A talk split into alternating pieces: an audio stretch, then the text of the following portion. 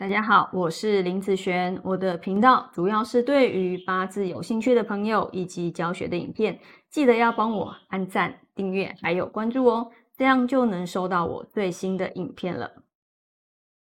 接下来来分享今天的题目啊，今天的题目是啊，如果你的八字是喜水和木的人哦，那在明年壬寅年啊，明年走水木嘛，好，有些人就会说，哎。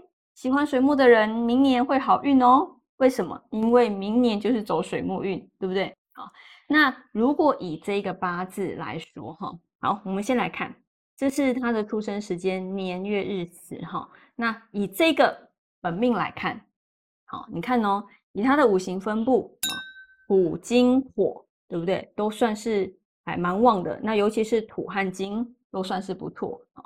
那很多人会。判断这一个八字啊，哦，他需要的是什么？哦，是呃走食神或者是财，对他来讲会比较有利。所以很多人也会判断这类型的八字，那是呃喜用是水木。好，那我们先知道了这个八字，它确实是喜水木，而且这个女生她是一个创业的女老板，所以以水木来讲，就是她的财运。好，那财对她来讲。非常非常的重要哦。那如果你走水木来说的话，对他来讲会更有利，对不对？好，那我们来看明年是不是真的走水木会好啊？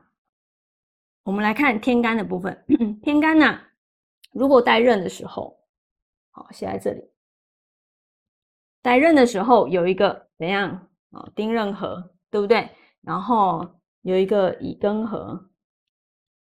好，然后剩下金的部分。那以地支来说呢？地支来看呐，有一个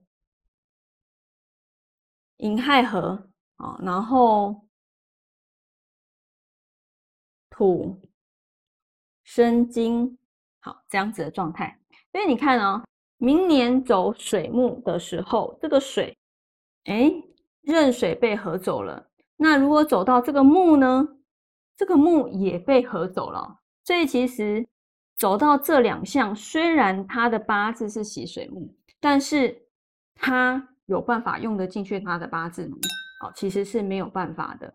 以在我这边来看，明年虽然水木是他的用神运，但是他却不会这方面却不会感受到比较好，好，反而要更注意破的一个部分。